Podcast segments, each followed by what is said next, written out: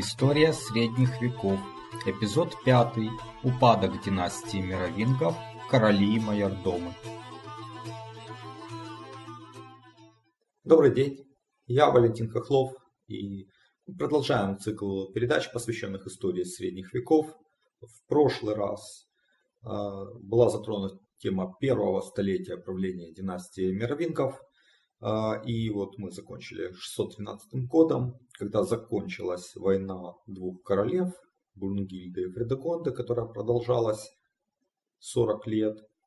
Э, и все королевство оказалось объединено под властью короля франков Хлотаря II. Значит, э, э, к чему пришло королевство? Конечно, это была эпоха большой такой разрухи после всех этих нескончаемых набегов на земли друг друга.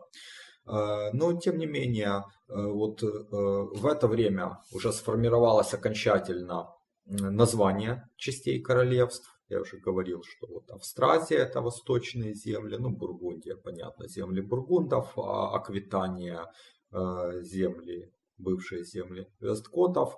Э, появилось новое название, название для севера Галлии, земель севера Галлии, они стали называться э, Нейстрия. То есть если раньше говорили про вот первых мировинских королей, как король Парижа, король Суассона, э, король Реймса, король Орлеана, то вот к концу VI века у Григория Турского встречаются уже названия Аквитания, Бургундия, Австразия. А между 613 и 642 годами в обиход э, летописцев уже входит название Нейстрия.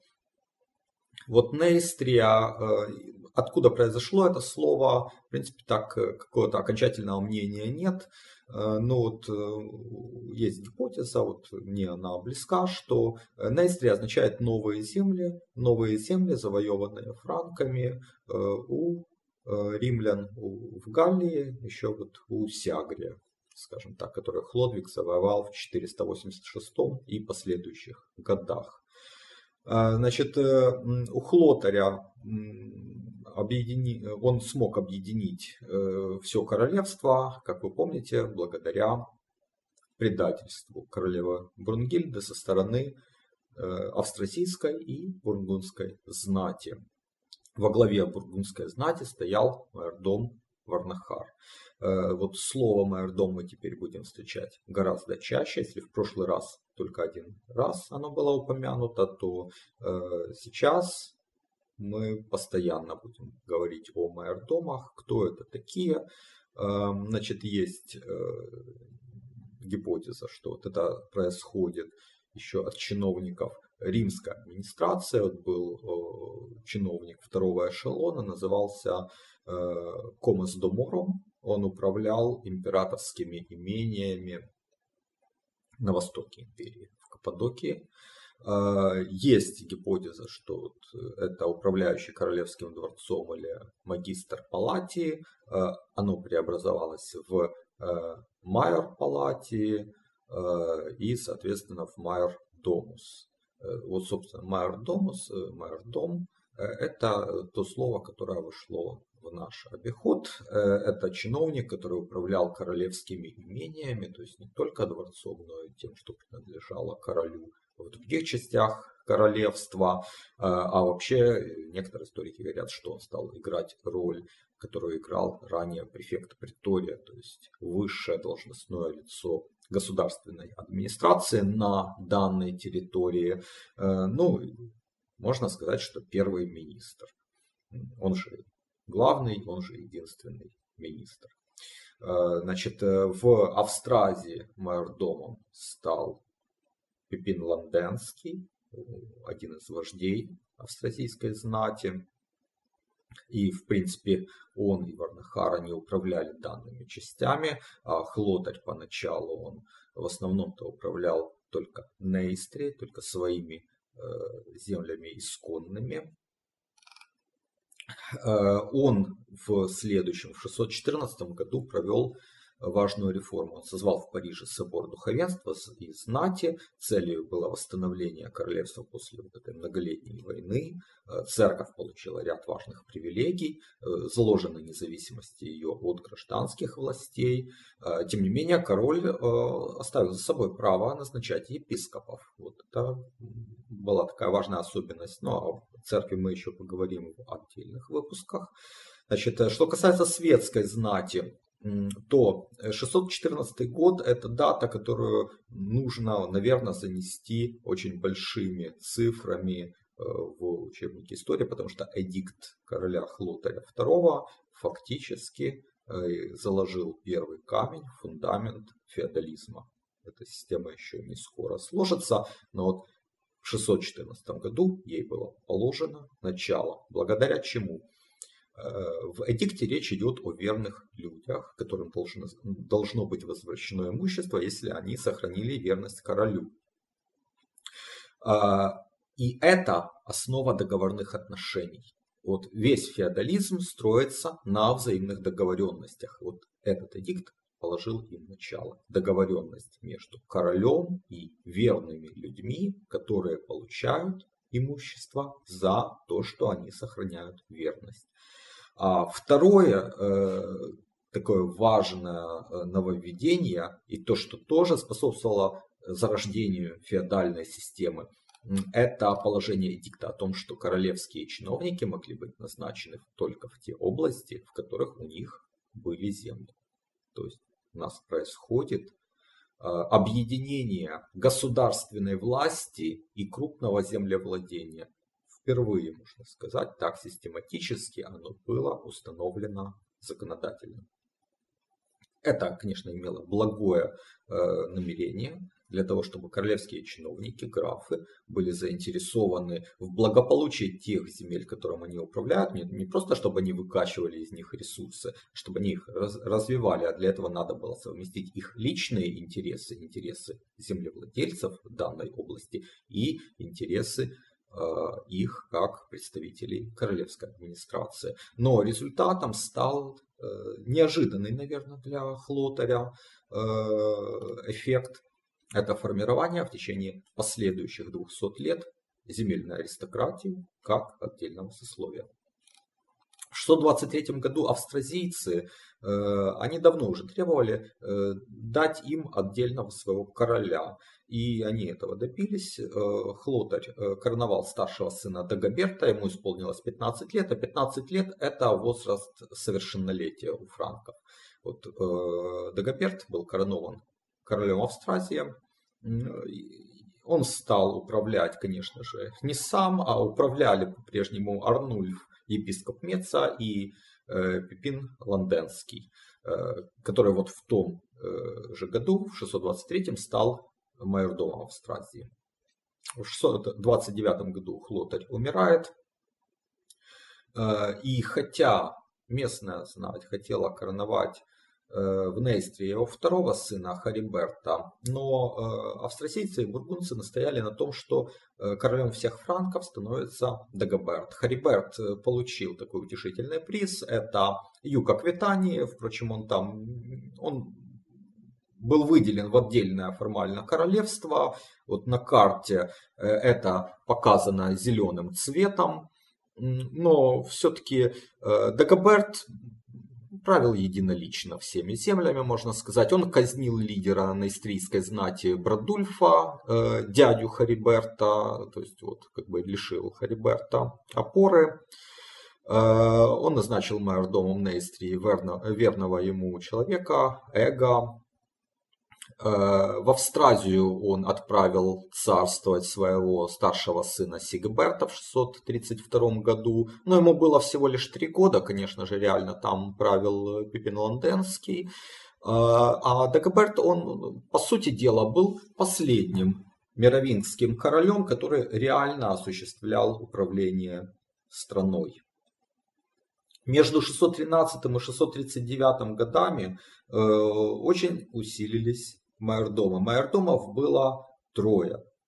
По частям королевства был майордом Нейстрии, был майордом Австразии, был майордом Бургундии. Если при Дагоберте они все же его подчиненные, то дальше они становятся фактически э, такими независимыми правителями, а короли утрачивают свою власть. При Дагоберте э, также произошло важное для последующих э, столетий нововведение, изменения. Он пытался организовать блестящий двор. В принципе, Дагоберт, он вошел в историю даже Франции, как вот такие добрые, старые, причем очень старые, древние времена, как вот при короле Дагоберте, э, аналог фразы э, при царе Горохе, можно так сказать. Так вот, Дагоберт собирает знатных юношей, как галаримского происхождения, так и франкского происхождения, к своему двору. В основном это э, дети тех верных людей, которые от Хлотаря II получили э, земли и э, власть провинциях. Э, и вот эти э, дети, знати, они вместе собираются при дворе, они получают хорошее по тем временам образование, приобщаются к галаримской культуре. Э, Дагоберт, в общем-то, многое сделал для того, чтобы окультурить знать, особенно франкскую. Но что произошло в результате вот этого кипящего котла при дворе Дагоберта, знать между собой перезнакомилась, знать приобрела какой-то базис э, культуры, базис образования, осознала себя силой, осознала общность своих интересов. И если раньше при первых мировингах мы особо не встречаем упоминания о знати как Э, об отдельном каком-то сословии. Это все-таки графы, это верные люди короля, это его чиновники, то уже вторая половина мергвингского правления знать это отдельный игрок. Это сословие действительно со своими интересами, со своим влиянием э, и противовес королю. И в дальнейшем будем видеть, как э, короли, королевская власть слабеет, а знать аристократия усиливается. Это очень быстро происходит во второй половине мировингского правления. Э, Дагоберт э, умирает в 639 году. Ему наследуют сыновья Сигберт и второй их Лодвиг II. Сигберт II продолжает править в Австразии. Э, примерно в то же время, что и Дагоберт умирает, майордом Пипин король отдает пост майордома верному ему человеку Аттону, но, в общем-то, знать австразийская начинает свою игру, начинает саботировать вот, влияние короля и его майордома. У Пипина был сын Гримальд, который сам хотел, в общем-то, править. Очень показательно, что в битве с тюрингами э, франки как-то вот странно оставляют своего короля, битва проиграна, король там чуть ли не в одиночестве еле избежал э, плена, он достаточно молодой еще человек-то на самом деле, ему там 15 ну, или 16 лет. Э, майордом э, Атон в 642 году был убит, и король назначил мэрдомом Гримальда.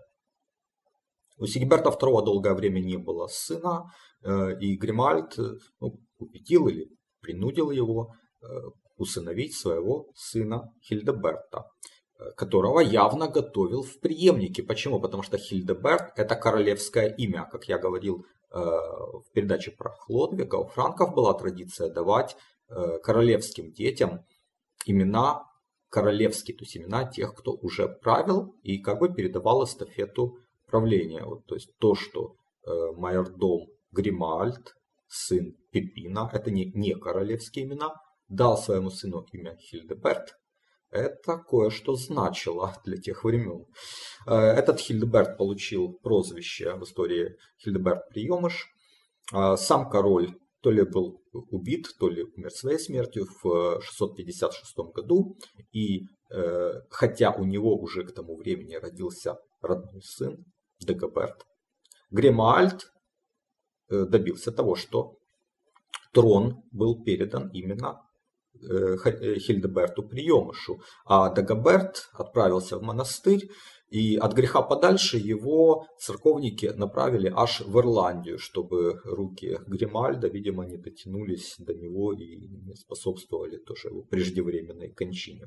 Интересно, что через 20 лет из Ирландии Дагоберт вернется и станет королем Австралии. Ну, это уже совсем другая история. А в 639 году э, в Нейстре и Бургундии э, стал править э, Хлодвиг II. Ему было всего лишь 5 лет. За него опять же правили его мать и его майордомы.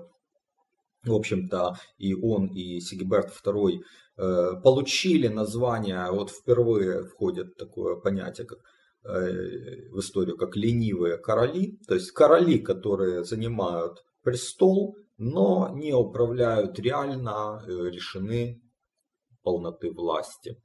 Мало вмешиваются в государственные дела, отдают их на откуп майордомам. Э, Хлодвиг II, возможно, страдал каким-то неврологическим или психическим заболеванием, э, хотя процарствовал довольно долго, 18 лет, умер своей смертью, наследовал ему 7-летний сын Хлотарь третий. А, и вот здесь впервые тоже видим еще одну особенность, которая раньше не было. Э, королевство не делится между э, тремя сыновьями Хлодвига II. А Все королевство получает старший сын. Реально правила э, вдова предыдущего короля и майордом Эбраин. Эбраин был властным и жестоким человеком, он хотел объединить э, под своей властью все королевство франков. Э, и в 661 или 662 годах он захватил и казнил короля Австразии Хильдеберта Приемыша и его отца майордома Гримальда. И он посадил на престол Австразии второго сына Хлодвига, второго, который которого звали Хильдерик, то есть стал король Австразии Хильдерик II. В 673 году правящий в Нестрии и Бургундии Хлотарь III умирает. А, Эбраин сажает на трон в этих королевствах третьего брата, младшего брата Теодориха III. Э, но вот Нейсейская знать, она была недовольна властным майордомом, она составила заговор и отдала трон Хильдерику II австразийскому королю, то есть он пришел в Нейстрию и стал там править. Э, он не убил своего младшего брата, он его всего лишь там заточил, сослал в монастырь, э, так же, как и Эбраина. Однако нейстрийцы на этот раз просчитались, потому что у Хильдерика был свой майордом. Э, Вульфуальд, австразиец.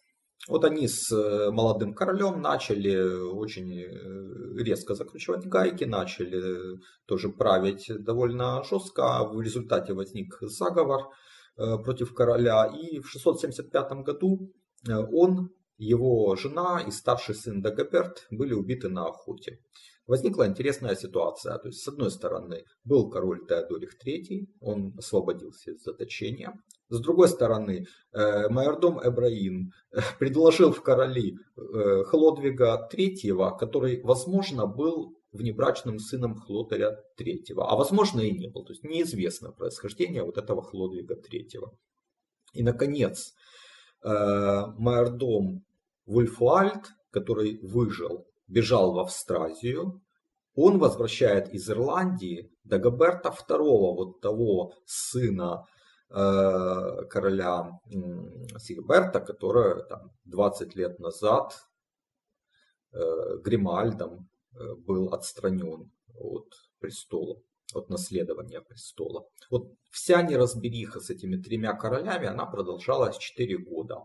Э, Эбраим перешел в лагерь Теодориха III, бросил как бы маленького Хлотаря III, и тот был, то ли он сам умер, то ли он был убит.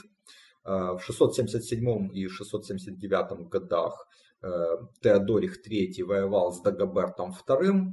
В результате вот этих э, военных действий последний, то есть Дагоберт II, был убит, а Теодорих III стал королем всех франков и правил э, единолично до своей смерти в 690 или 691 году. Ну, правил это номинально, конечно. Э, он находился под властью знати, хотя Эбрейн был убит в 680 году. Но после его смерти контроль над королевством доставался той или иной группировке знатных франков, и из этого как бы такого соревнования группировок победителем вышел Пипин Геристальский. Это потомок который по линии отца он был внуком Арнульфа Мецкого, вот того самого епископа Меца, который э, предал королеву Брунгильду, а по линии матери он был внуком Пепина Ланденского, второго вот вожака э, австразийской знати, предавшего Брунгильду. Таким образом, в э, лице Э, Пипина Геристальского, как бы эти две линии знать, знати объединились, и он стал таким безусловным вожаком австразийцев. А есть также э, еще интересная версия, которая не, не нашла своего документального подтверждения, но тем не менее вот э, она существует. Э, предком Арнульфа по этой версии был Хлодерих. Кто такой Хлодвиг? Это вот в передаче про Хлодвига я говорил про короля репурианских франков, который в 508 году был убит, вот этот отца-убийца. И вот якобы у Хлодериха был сын, этот сын выжил, он э, там пытался э, бороться за свои права, но не преуспел, но оставил потомство, и вот из э, этого потомства произошел и Арнульф соответственно после Арнульфа и Пепин Геристальский. А Пепин Геристальский был довольно влиятельным человеком, как я уже говорил, он основал свою династию, после него э, пост Майордома фактически передавался уже по наследству, эта династия получила название изначально Пепиниды, а впоследствии она стала известна лучше под другим именем, под именем королевской уже династии Каролингов.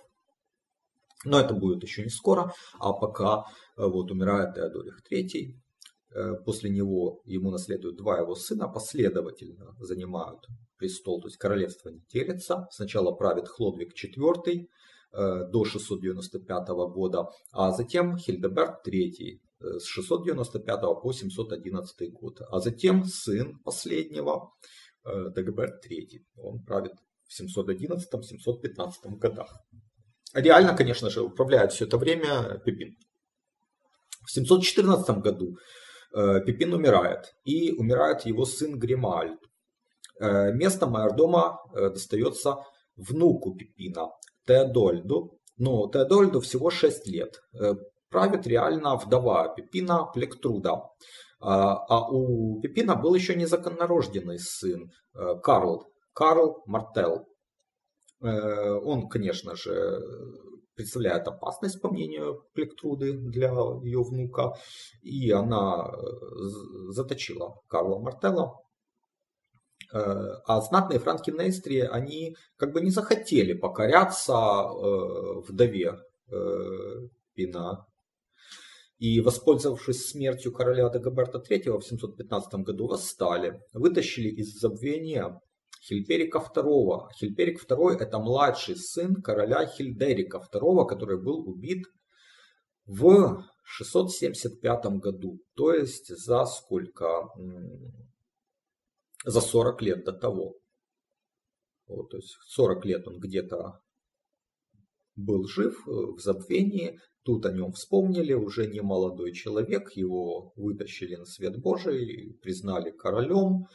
Э, майордомом стал Рагенфред, э, и Хильперик оказался на самом деле единственным из поздних мировингов деятельным, не ленивым королем. Он реально управлял королевством, он вступил в союз с герцогом Аквитании Эдом Великим. А тут тоже интересный такой факт, что Аквитания с середины 670-х э, годов, то есть когда вот эта смута вся началась, стала независимым, де-факто независимым герцогством. Вот этот Эд Великий правил абсолютно самостоятельно.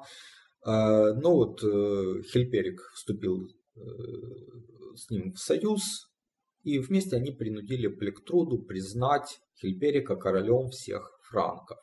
Но тут маятник качнулся в противоположную сторону.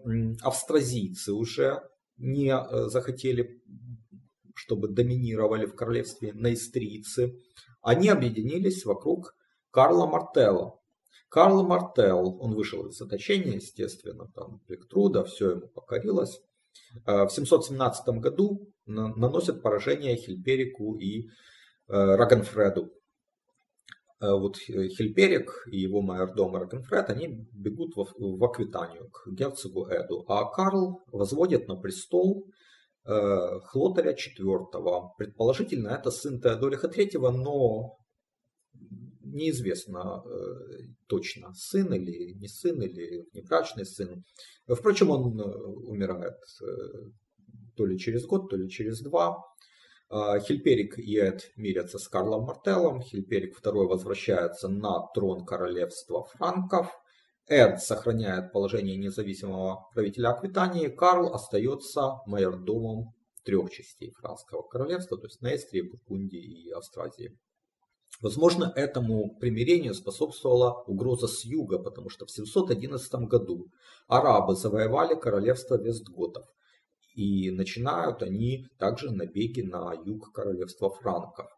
А с другой стороны, власть Карла Мартелла еще не была крепка в Германии, потому что из, из-под контроля выходят племена, покоренные ранее племена, леманы, тюринги, бавары. В 721 году Хильперик II умирает, и после него Э, вроде бы не осталось сына, наследника, и поэтому Карл Мартел возводит на престол Теодориха IV. Теодорих IV это сын Дагоберта III. На момент смерти отца в 715 году э, Теодориху было 3 года, а короновали его в 9 лет. То есть он еще маленький, он еще несовершеннолетний, э, и понятно, что он только номинальный король, а правит Карл Мартел. Он в 720-х годах занимается тем, что восстанавливает контроль над Германии, он разбивает и покоряет герцогов Алемании, Тюрингии, Баварии. В следующее десятилетие он воюет с фризами, это к северу от франкских земель, это э, в основном нынешние Нидерланды, север Нидерландов. Он их э, разбил и включил в состав франкского королевства, а тем временем на юге Эд Аквитанский сдерживает э, арабов. Значит, э, арабы, они захватили Нарбонну, они захватили Каркасон, Ним, они угрожали Тулузе, но не взяли ее. То есть, как бы, э, сражения идут э, с переменным успехом. В принципе, Эд даже помирился с некоторыми арабами, вошел даже в такие как бы брачные, брачный союз. Но в 732 году арабский э, вали наместник провинции Аль-Андалус, которого э, звали Абдурахман Аль-Гафики, э, обрушился э, достаточно большой армией на Аквитанию. Он перевалил через Пиренеи, разбил армию Эда, взял Бордо. Некоторые отряды арабов пошли на восток и взяли Атон, осадили Санс. Это вообще совсем недалеко от Парижа на самом-то деле. Э, но основная а, армия Абдурахмана, она двинулась на север, к богатому городу Тур, чтобы его взять. Эд бежал в Париж к Карлу Мартеллу, убедил его оказать помощь. И вот войско франков, в него входили также и германские племена, э, двинулось это объединенное войско к Туру. Э, Абдурахман снял осаду этого города и стал отступать к югу, а франки его преследовали. И вот в начале октября 732 года франки нагоняют армию арабов э, у городка Пуатье. Где-то неделю обе армии стоят друг против друга, не решаясь начать генеральное сражение. 10 э, октября битва начинается целый день, и она идет с э, таким переменным успехом, без четкого победителя. Но к концу дня франки совершают вылазку на лагерь арабов, и в этой вылазке погиб а, Абдурахман, а, а арабы, лишившись предводителя, э, отступают. Франки, они даже не поняли, что они победили. То есть они э, ну, на ночь битва прекратилась, на следующее утро вышли, чтобы продолжить сражение, и обнаружили, что арабы бежали. И таким образом вот эта очень знаменитая, знаменательная битва при Пуатье, она была выиграна Карлом Мартеллом, была выиграна франками и имела три важнейших эпохальных, таких действительно эпохальных э, следствия. Во-первых, было остановлено продвижение арабов. Э, это вот э, точка, точка максимального расширения арабских земель на, на запад. После этого арабы уже э, так сильно не завоевывали каких-то земель в Европе. Во-вторых, о независимости Аквитании уже не могло с тех пор идти и речи. Эд Великий умер в следующем 733 году, ему наследовал его сын, он стал герцогом Аквитании, но был полностью подчинен Карлу Мартеллу. А в-третьих, личный авторитет Карла Мартелла усилился э, ну, просто э, до невообразимых высот поднялся, о королях мировингах уже не вспоминали. Король Теодорих IV, он еще царствовал до 737 года. В 737 году он умер, а Карл Мартел нового короля Мировинга на престол не возвел. Вот 6 лет королевский престол был вакантным. И никто об этом не вспоминал. Почему? Потому что правил Карл Мартел, хотя он королем себя не э, назначил и не добился своего избрания. Э, он умер в 741 году, ему наследовали сыновья Карломан и Пипин. Э, в 743 году они э, заполнили королевский трон, посадили на престол Хильдерика III, причем происхождение этого Хильдерика непонятно, это вот уже третий король Мировинг, о котором мы не можем сказать, кто ну, на самом деле был его отец. Ну, Поэтому он считается, что он мировинг, кто он на самом деле не очень понятно. Э, но это и не важно, потому что он никакой власти не имел, он был только номинальным правителем. А, братья Пипин и Карломан, они на самом деле э, ведут довольно кровавые войны Потому что после того, как умер Карл Мартел, которому все покорялись, все ну, признавали его авторитет, а на его сыновей этот авторитет не перешел, с ними начали там воевать со всех сторон э, местные герцоги. И вот Карломан воевал с германскими герцогами, вел довольно кровавые э, битвы, а в 747 году неожиданно отрекается он от власти и уходит в монастырь Монте-Кассино. Ну, есть версия, что просто вот как бы э, нагрешил и решил отмаливать грехи. Пролил очень много крови, сражаясь с германцами. Таким образом, э, Пипин становится единственным майордомом э, и фактическим правителем всего королевства франков. Его прозвали Коротким, то есть Пипин Короткий. У него был еще, правда, младший брат, сводный брат Грифон, Грифон, э, ему не досталось, в общем-то, реальной власти после смерти Карла Мартелла. Он интриговал, объединялся там, с баварцами, с аквитанцами, пробовал что-то себе урвать. Э, даже его старшие братья с ними готовы были поделиться какими-то графствами, то есть они не сильно его ущемляли, но ему хотелось большего. И вот в этих конфликтах против старших братьев, против уже Пепина в конце концов, Грифон был убит в 753 году. Но это на самом деле не так важно. Более важно то, что в 750 году Пипин Короткий делает э, знаменитый свой запрос к папе Захарию. Он спрашивает папу, кто на самом деле должен быть королем. Тот, кто носит этот титул, но не правит, или тот, кто фактически правит, хотя не имеет королевского титула. Папа дал ответ в пользу э, майордома есть того, кто реально правит, но не имеет титула. Э, это послужило формальным поводом для Пипина созвать в Суассоне э, собрание франков, которое в ноябре 752 года избирает Пипина Короткого королем франков, а Хильдерик III, последний мировинг на троне, был пострижен в монахи. Вот таким образом, после почти 250-летнего правления объединенным государством, объединенным королевством. Династия мировингов сходит с исторической сцены, и на смену ей пришли пепениды, которых мы лучше знаем под именем каролингов. Но о, ним, о них мы поговорим позднее. Это отдельная большая тема, это уже следующая такая подэпоха. Э, а вот в следующих выпусках я э, хотел бы более подробно остановиться на общественно-политической, правовой, церковной жизни Галлии в течение 250 лет правления мировингов, то есть между 500 и 750 годами.